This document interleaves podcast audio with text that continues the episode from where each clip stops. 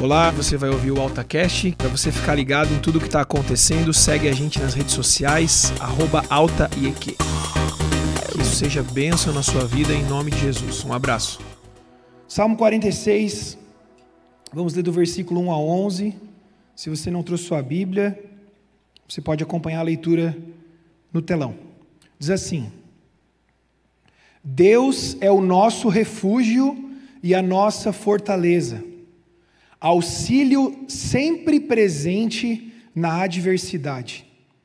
Por isso não temeremos, embora a terra trema e os montes afundem no coração do mar, embora estrondem as suas águas turbulentas e os montes sejam sacudidos pela sua fúria. Há um rio cujos canais alegram a cidade de Deus, o santo lugar onde habita o Altíssimo. Deus nela está, não será abalada. Deus vem em seu auxílio desde o romper da manhã. Nações se agitam, reinos se abalam, ele ergue a voz e a terra se derrete. O Senhor dos exércitos está conosco o Deus de Jacó é a nossa torre segura. Venham, vejam as obras do Senhor, seus feitos estarrecedores na terra. Ele dá fim às guerras até os confins da terra. Quebra o arco e despedaça a lança. Destrói os escudos com fogo. Parem de lutar. Saibam que eu sou Deus, serei exaltado entre as nações, serei exaltado na terra. O Senhor dos exércitos está conosco, o Deus de Jacó é a nossa torre segura. Quero ler mais uma vez esse último versículo na versão Almeida Revista Atualizada, que diz, o versículo 10, não 11: Aquietai-vos e sabei que sou Deus Sou exaltado entre as nações, sou exaltado na terra. Amém? Você pode se assentar. Quem não sentou ainda? Esse salmo é uma música, é um cântico. Talvez na sua Bíblia esteja escrito logo abaixo do título, para o mestre de música. Então é uma poesia ou uma canção que foi escrita para um momento de culto, para um momento de adoração a Deus. E se você prestar bem atenção no texto, não sei se você tem a Bíblia de papel, talvez na Bíblia de papel você consiga ver um pouquinho melhor, você vai perceber que esse salmo ele está separado em três estrofes e que entre cada estrofe tem uma pausa. Né? Uma pausa. Pausa que no hebraico é selar. Talvez na tua Bíblia esteja escrito selar, e não é sei lá, né? É selar, que significa literalmente pausa. Se nós formos olhar do ponto de vista simbólico, existem momentos que nós precisamos de uma pausa. A pausa dá sentido ao movimento. Ela se contrapõe ao movimento.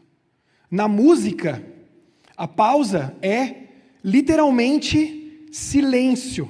São momentos de silêncio. Existe inclusive um símbolo para o silêncio quando aparece na partitura.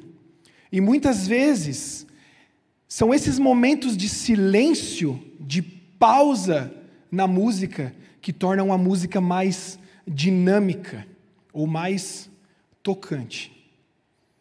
Se a gente fosse falar só da pausa hoje, ela já faria muito sentido, porque talvez nós, estejamos precisando de um momento de silêncio. Não é possível olhar é, para esse texto sem perceber alguns detalhes, mas infelizmente nós não sabemos quem o escreveu. Não podemos afirmar quem foi que o escreveu. Mas a gente A gente não, né? Lendo os comentaristas, eles afirmam que esse salmo é um salmo de Sião. E o que, que isso significa? Que ele remete a, a Sião, que é o lugar onde Deus habita, o lugar onde Deus ordena a bênção.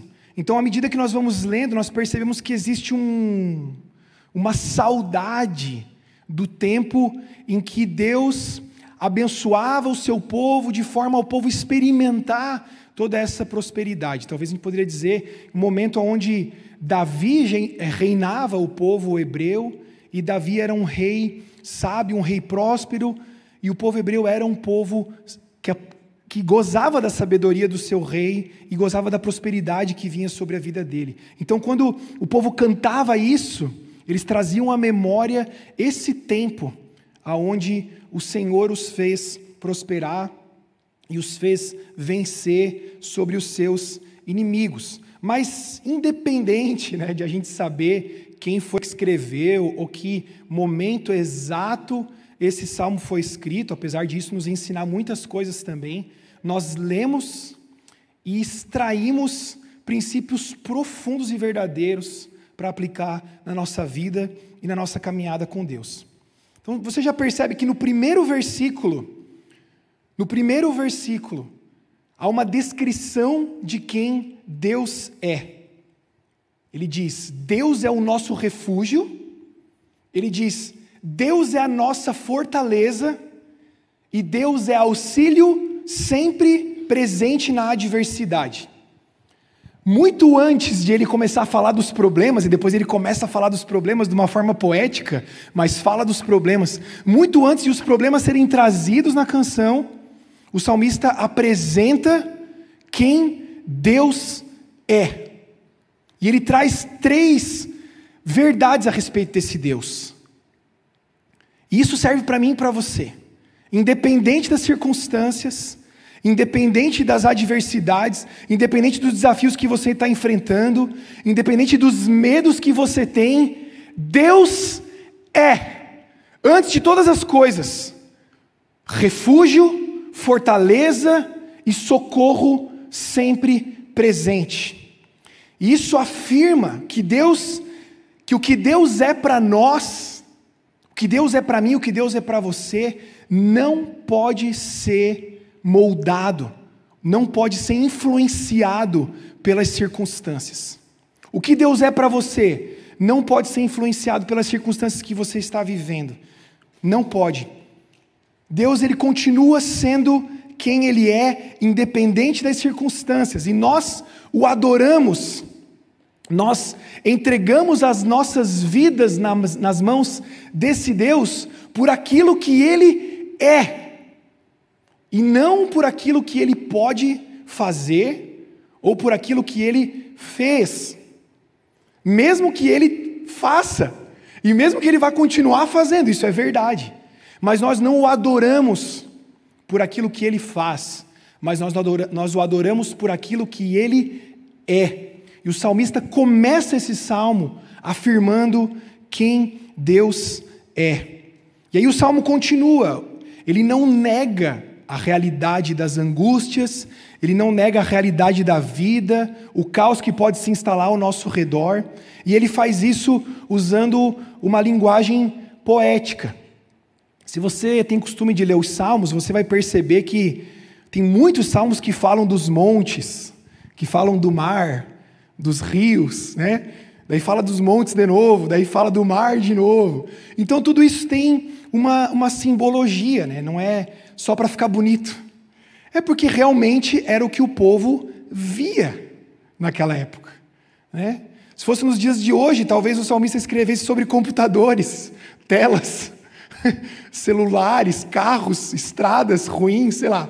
Mas ele viveu numa época em que isso não existia. Então ele olhava para os montes, para os mares, para os rios e trazia simbolismo para isso.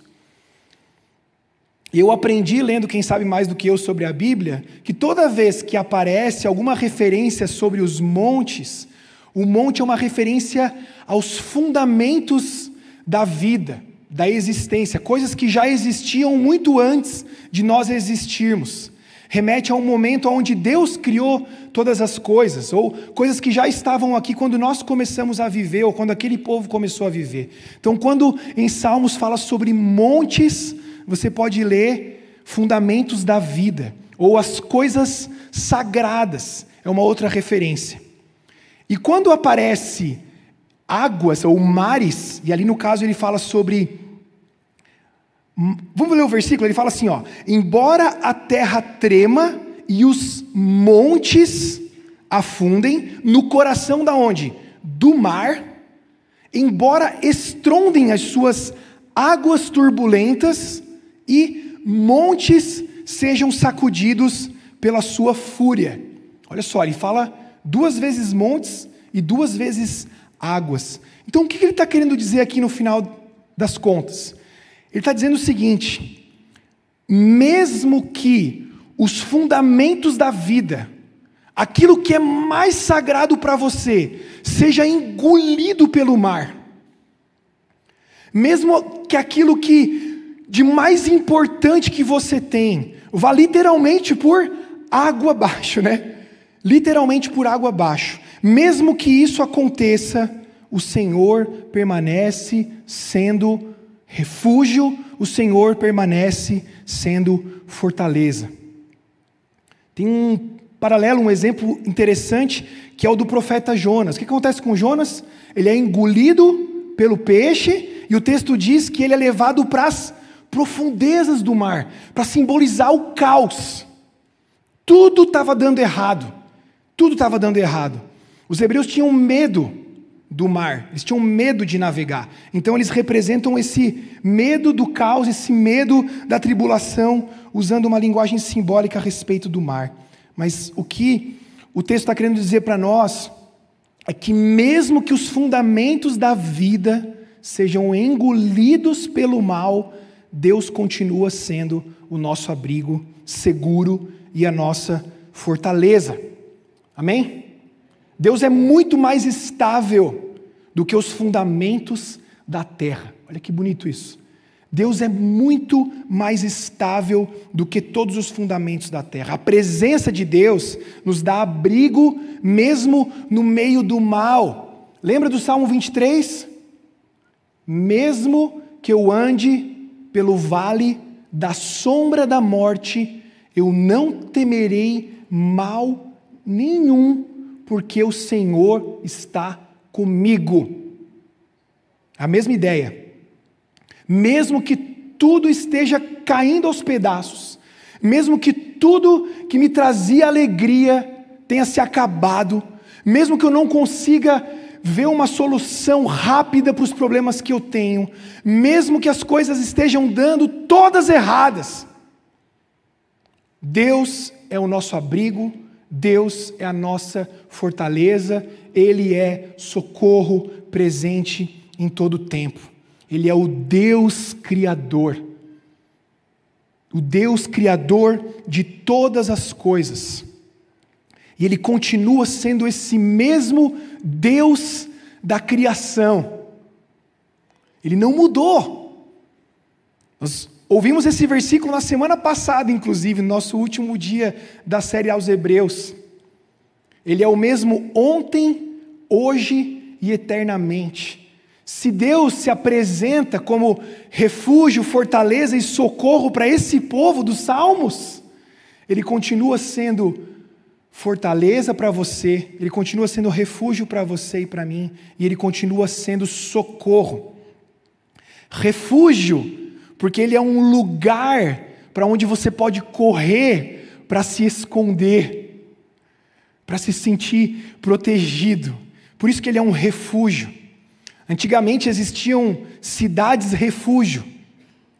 A lei era um pouquinho diferente. Quando alguém cometia é, um crime, ele sofria as mesmas consequências do crime na vida dele, olho por olho, dente por dente. Então, se alguém cometia um assassinato, essa pessoa era condenada automaticamente à morte.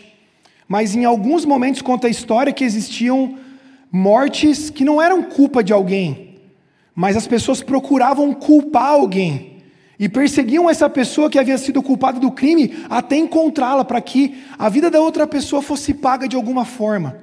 Então as cidades refúgio serviam para quê? Para que essa pessoa que não tinha culpa fosse se refugiar e se proteger daqueles que o perseguiam.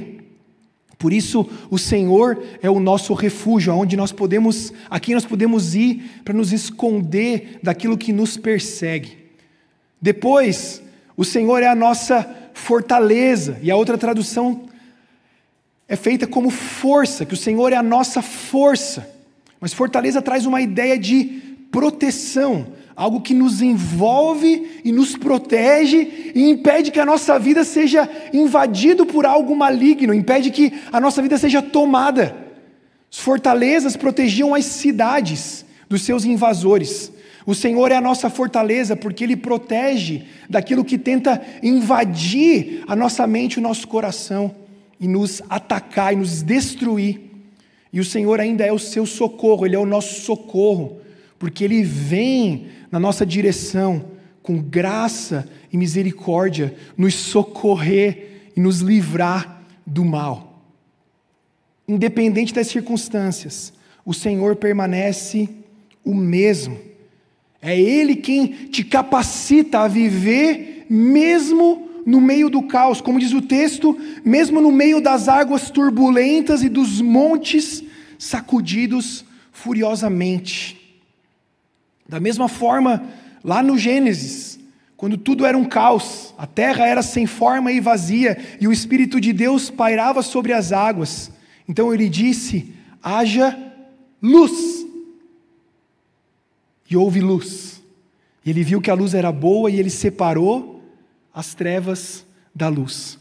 Da mesma forma que o Senhor veio para estabelecer ordem, lá no início de todas as coisas, o Senhor vem para estabelecer ordem no meu coração e no teu coração. A presença de Deus invade o caos e coloca ordem, coloca cada coisa no seu lugar. A nossa esperança está nele. E o texto continua: a nossa esperança está no lugar santo, aonde habita o Altíssimo. Versículo 2 a 4 diz: Desculpa, é 2 a 4 de Gênesis. Que o Senhor habita na sua cidade, a cidade de Deus. Só que no Gênesis não fala sobre uma cidade de Deus, mas no final das coisas fala. Então, da mesma forma que nós nos lembramos que Deus vem para estabelecer ordem no meio do caos, nós temos esperança de que um dia Jesus virá mais uma vez para também estabelecer ordem no meio do caos. E nós podemos experimentar um pouco disso hoje. Não sei se vocês lembram, na conferência, o pastor Douglas Gonçalves falou isso: é um reino que virá, mas que já veio. É um Jesus que virá, mas que já veio. Então nós podemos desfrutar de muitas dessas coisas hoje, no Espírito, ao conhecer a Deus. Então, ao mesmo tempo, esse, esse trecho do Salmo é um convite para que a gente possa habitar aonde Deus habita, que é um lugar santo. Mesmo que os homens, as mulheres, mesmo que a humanidade continue semeando caos, continue espalhando maldade, continue espalhando imoralidade, continue espalhando pecado, isso não muda a posição de Deus, ele continua reinando sobre todas as coisas. E aonde ele está, que é o lugar santo, há paz. E esse conceito de paz é muito amplo. A gente tem a ideia de que paz é uma total ausência de problemas, né? Que a paz é a solução de tudo, que a paz é me colocar num estado de férias para sempre né, que eu não vou ter mais nada me incomodando. Mas quando o salmista fala isso, que a palavra traduzida aqui para nós, a palavra é shalom, você deve ter ouvido essa palavra, né?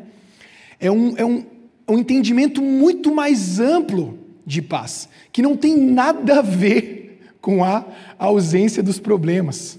Pelo contrário, tem a ver com a presença de muitos problemas. Mas mesmo com a presença de muitos problemas, eu permaneço em paz porque eu estou em Jesus e Deus habita dentro de mim, e aonde Deus habita, há paz. Aonde Deus habita, há tranquilidade. Amém? Queria ouvir um amém agora, né? É bom. Louvado seja o Senhor por isso. O próprio Jesus fala isso, né? Ele, quando ele fala com os discípulos, ele diz assim: Eu vos dou a minha paz. A minha paz eu vos dou, não como o mundo dá.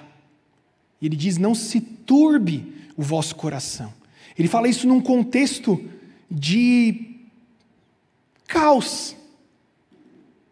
Onde eles não sabiam onde, onde que aquela história ia acabar, onde aquilo ia parar, o que, que ia acontecer. Era um momento de insegurança. E Jesus vem e diz: A minha paz eu dou a vocês. A minha paz eu vos dou, não como o mundo dá, porque essa paz é a paz que vem de Deus.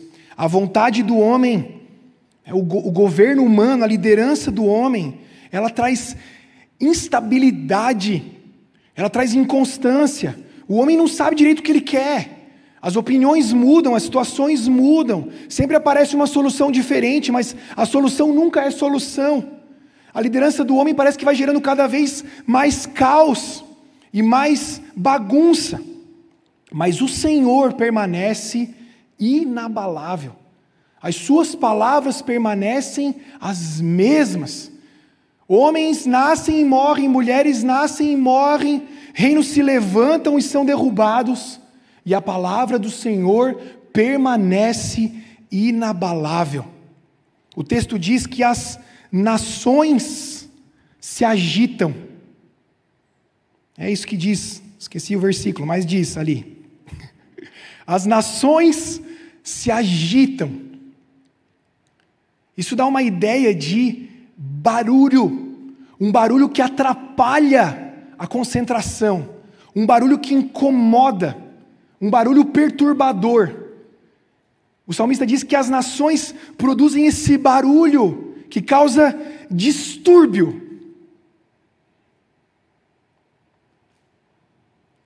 Barulho que atrapalha, barulho que causa incômodo, barulho que causa distúrbio. A gente precisa entender uma coisa: não importa de onde vem o barulho, não importa quem faz o barulho, não importa se seja panelaço, buzinaço, tuitaço, gritaria, não importa. As nações fazem barulho e esse barulho causa distúrbio. A opinião do homem causa distúrbio. Porque é uma opinião que é uma convicção hoje, amanhã já não é. Porque a opinião é dada baseada nas circunstâncias. E o Senhor, Ele é acircunstancial. As circunstâncias não afetam aquilo que Deus diz. E nem a Sua palavra. Por isso que o versículo diz, o versículo 6 diz: Deus ergue a sua voz. E na outra versão, que é a Almeida Revista Atualizada, diz: Ele faz ouvir a sua voz. Não apresenta uma ideia aqui de que Deus está erguendo a voz de gritar. Ele simplesmente expressa a sua palavra. Ele coloca no meio da conversa, digamos assim, no meio de tudo o que está acontecendo, aquilo que ele mesmo diz. E o versículo continua dizendo que quando o Senhor faz ouvir a sua voz, os governos se derretem. Olha isso. É um termo legal, né? Quando o Senhor faz ouvir a sua voz, os governos se derretem. Eu não sei porquê, mas na hora que eu estava lendo isso, eu imaginei o Olaf derretendo assim, sabe? Porque ele é um boneco de neve, mas ele não sabe que ele pode ser exposto ao calor. E eu fiquei lembrando que às vezes nós, como homens, como seres humanos, a gente é meio Olaf assim, entendeu? E no momento que a gente é exposto ao sol, ao poder de Deus, a gente se derrete. E só Deus para nos recompor. E só o poder de Deus para nos colocar em pé de novo. Então, mesmo que as lideranças queiram, mesmo que os governantes queiram determinar suas vontades, mesmo que grandes líderes se levantem, mesmo que surja um novo reinado humano, um novo império sobre a terra, ou mesmo que exista o melhor presidente que poderia existir para os grandes países do mundo, eles nunca serão suficientemente sábios, porque diante da voz de Deus, a liderança deles se desfaz. Isso é afirmado pelo, pela palavra que diz o Senhor dos Exércitos. Toda vez que aparece Senhor dos Exércitos, denota poder. Ele é o Senhor dos Exércitos, ele é quem toda que tem toda a autoridade. Nenhum ser humano, mesmo sendo muito bonzinho, mesmo sendo é, cristão, mesmo sabendo a Bíblia de cor, mesmo pregando bem, mesmo indo ao encontro de todas as expectativas que nós poderíamos ter num ser humano. Imagina um ser humano sensacional, um líder exemplar, alguém que fala bem, alguém que não fala besteira, alguém que sabe se posicionar, alguém que sabe se expressar, que talvez inspire uma certa confiança nas pessoas. Mesmo que apareça alguém assim, extremamente bem intencionado, essa pessoa, ou essa liderança, ou esse governo nunca vai conseguir estabelecer ordem, nunca vai conseguir colocar as coisas nos seus devidos lugares. A gente precisa entender, e parece ser uma coisa tão óbvia, mas as nossas atitudes, as coisas que a gente fala, às vezes fala o diferente do que a gente deveria saber. Não adianta a gente esperar que apareça alguém que vá resolver as coisas. Não adianta. Não adianta. Não adianta você esperar que alguém vai aparecer e vai colocar as coisas em ordem, vai organizar todas as coisas. Porque o ser humano, ele é um espalhador de caos. Porque o ser humano é pecador. E ele nunca vai conseguir se livrar do pecado mesmo sendo bem intencionado. Você percebe uma coisa, quando a gente olha para o Antigo Testamento e para o Novo Testamento, a esperança está em quem? Em um, em um rei que vai vir, né? em um Messias que vai vir, em um Salvador que vai vir, em um ungido de Deus que vai vir. E, e nenhum homem poderia ou poderá ocupar esse lugar. Somente o Deus que se fez homem, Jesus, pôde ocupar esse lugar na cruz. E o texto ainda diz que não foi encontrado ninguém digno de, se, de abrir o selo, ninguém digno de se assentar no trono, a não ser o próprio Jesus, mas a gente ainda tem esperança que vai aparecer um cidadão que vai resolver as coisas. E teve muitas pessoas na história do mundo que tentaram se apropriar de verdades bíblicas para justificar o que eles estavam fazendo. E ainda aparece que tentam atrelar o seu governo humano ao governo de Deus. Muitas tentativas de tirar o controle da mão de Deus e dizer assim: não, eu sou a pessoa que vai resolver. É claro, Deus usa pessoas. Deus usa as pessoas para estabelecer a sua vontade e fazer a sua vontade. Nós somos usados por Deus para muitas coisas, mas para estabelecer ordem, para estabelecer paz, como somente o Senhor pode estabelecer, não adianta criarmos expectativas de que alguém vai fazer isso.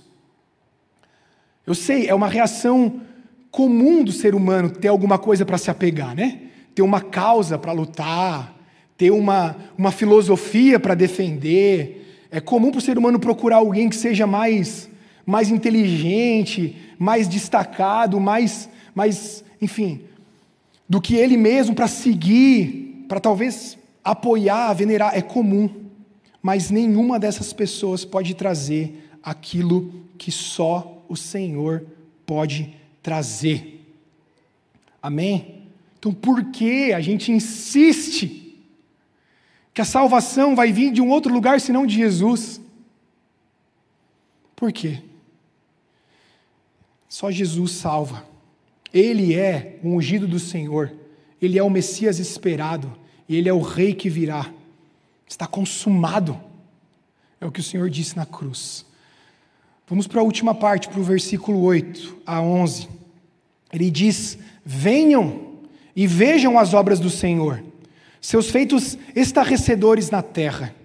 Ele dá fim às guerras até os confins da terra, quebra o arco, despedaça a lança, destrói os escudos com fogo. Parem de lutar. Saibam que eu sou Deus. Ou no outro texto, na outra tradução, aquietai-vos e sabei que eu sou Deus. Serei exaltado entre as nações, serei exaltado na terra. O Senhor dos exércitos está conosco. Deus de Jacó é a nossa torre segura.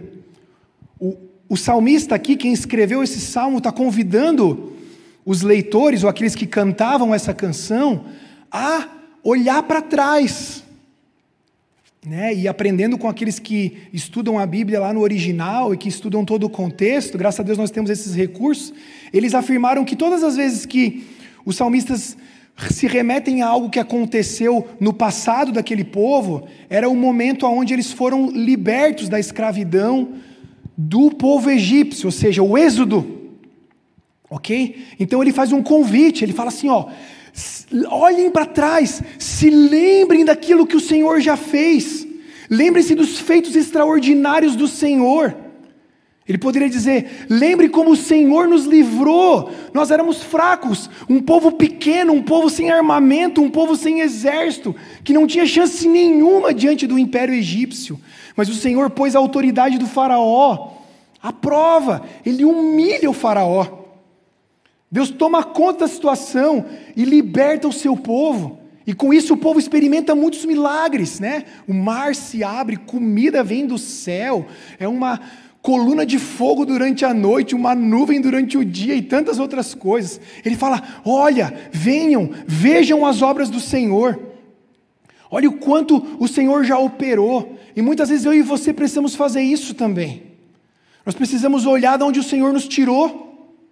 Nós precisamos olhar para coisas que o Senhor já fez, para então, então podermos olhar para frente. E ele diz que o Senhor dá fim às guerras, que o Senhor quebra o arco, que são as armas de guerra, né? Ele quebra o arco, despedaça a lança, destrói escudos. É como se ele dissesse: por que, que você está com medo das armas dos seus inimigos, se você pertence a um Deus Altíssimo? Por que você está com medo das armas dos inimigos se você pertence a um Deus Altíssimo? Por que você está com medo das circunstâncias? Por que, que você deixa esse caos entrar no teu coração e despedaçar a tua alma? O Senhor dos exércitos é conosco. Nós precisamos ver. Olhemos para o Senhor. Vejamos, olhemos para o Senhor. A nossa esperança está nele. A nossa esperança está em Deus. A nossa esperança está em Jesus. Escuta uma coisa aqui, por favor. O Senhor colocou essa mensagem no meu coração e eu preciso falar isso para vocês. A nossa esperança não está no poder de influência da igreja que cresce e vai invadindo as esferas da sociedade. Isso é bom. Isso é um chamado para nós nesse tempo. Mas a nossa esperança não está nisso. A nossa esperança não está nisso. Porque por mais que a gente tenha bons cristãos em todas as esferas da sociedade, isso não resolve o problema do mal. Isso não resolve o caos. E isso ensina para mim que da mesma forma, a nossa esperança não está numa boa liderança política. A nossa esperança não está no governo. A nossa esperança não está na melhora da economia. Ah, quando a economia melhorar, as coisas vão melhorar. Não vão. Pode ser que amenize um pouco. Pode ser que diminua um pouco o nosso sofrimento na carne, mas as coisas não vão ser resolvidas. A nossa experiência, a nossa, a nossa esperança não está na vacina, não está na ciência. A nossa esperança não está no fim da pandemia. Pelo amor de Deus, a nossa esperança não está naquilo que é circunstancial. A nossa esperança está em Deus. Ele é o nosso refúgio. Ele é a nossa fortaleza. Ele é o nosso socorro presente em todo o tempo. Ele é. Nenhum outro é. Nenhum outro poderá ser. Somente Ele é. Só Ele pode promover uma verdadeira segurança. Só Ele que pode dar a paz que talvez você esteja procurando em muitas outras coisas. Só Ele pode dar o alívio que você precisa. Só Ele. Nós falamos de muitas coisas aqui que são amplas, né? num plano macro de geração, de humanidade. Mas da mesma forma que o Senhor ordena, no meio do caos, nas coisas que acontecem ao nosso redor, Ele também pode pôr ordem também dentro do teu coração.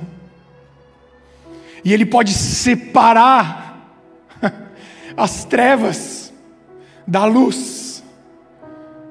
Ele pode trazer um Gênesis para você, ou seja, um novo começo, uma nova vida, que não é mais assolada pelas circunstâncias, que não fica esperando um próximo momento, se enganando que alguma coisa externa vai acontecer e a minha vida vai melhorar. E se não melhorar? E se não melhorar? Já parou para pensar nisso? E se não melhorar? E se Deus não curar? A sua fé se acaba com isso? Deus deixa de ser Deus? Jesus deixa de ser Jesus? A palavra de Deus muda? Não muda. Então se apegue naquele que é inabalável. Se apegue naquele que é imutável. Se apegue naquele que é constante e verdadeiro. Não se engane. Não se engane com pregadores que dizem que você precisa se desenvolver e ser alguém melhor.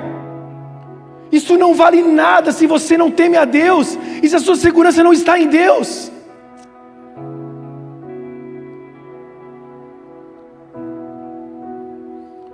Não adianta nada você saber a Bíblia de capa a capa. Não adianta nada você explicar as escrituras para as outras pessoas. Não adianta nada você dizer que você ajuda os outros e dá alimento, roupa para os outros. Não adianta nada. Porque a tua segurança não está nisso. Pode ser que amanhã mesmo você não consiga fazer mais nada do que você está fazendo hoje. Que te traz uma sensação de, sei lá, de, de que eu sou bom. Quando o Senhor coloca a sua voz os governos se derretem. Quando nós somos expostos ao poder de Deus, a gente se derrete, a gente se desfaz. Por isso coloca a tua esperança nele, querido. Eu não sei o que, que você está enfrentando.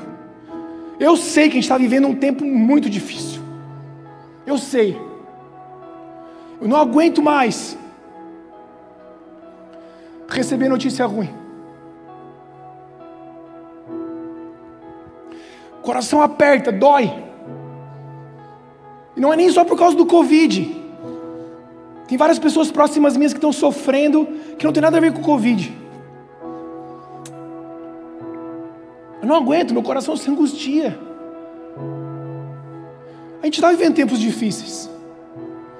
Mas no meio de tudo isso, eu olho para o Senhor e eu coloco a minha esperança nele porque talvez essas circunstâncias estão purificando a minha fé, talvez essas circunstâncias estão te tornando alguém mais forte, alguém mais casca grossa, sabe?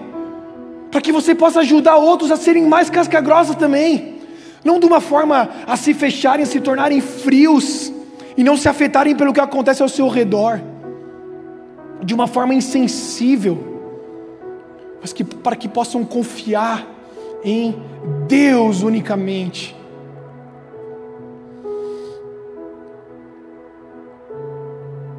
Bem-aventurados os pobres de espírito, porque deles é o reino dos céus. Bem-aventurados aqueles que admitem que são fracos espiritualmente, porque deles é o reino dos céus. Bem-aventurados aqueles que admitem que não têm controle sobre a sua própria vida, porque deles, deles é o reino dos céus. Bem-aventurados aqueles que percebem a sua pequenez diante do Senhor, porque deles é o reino dos céus.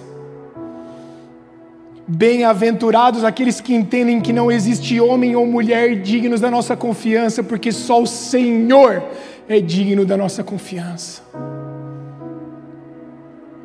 Amém? A gente já vai encerrar. Eu quero, na verdade, ir para a última parte. Né? Eu quero orar com você. Eu vou pedir para você se colocar de pé dois minutinhos. Coloca a mão sobre o teu coração.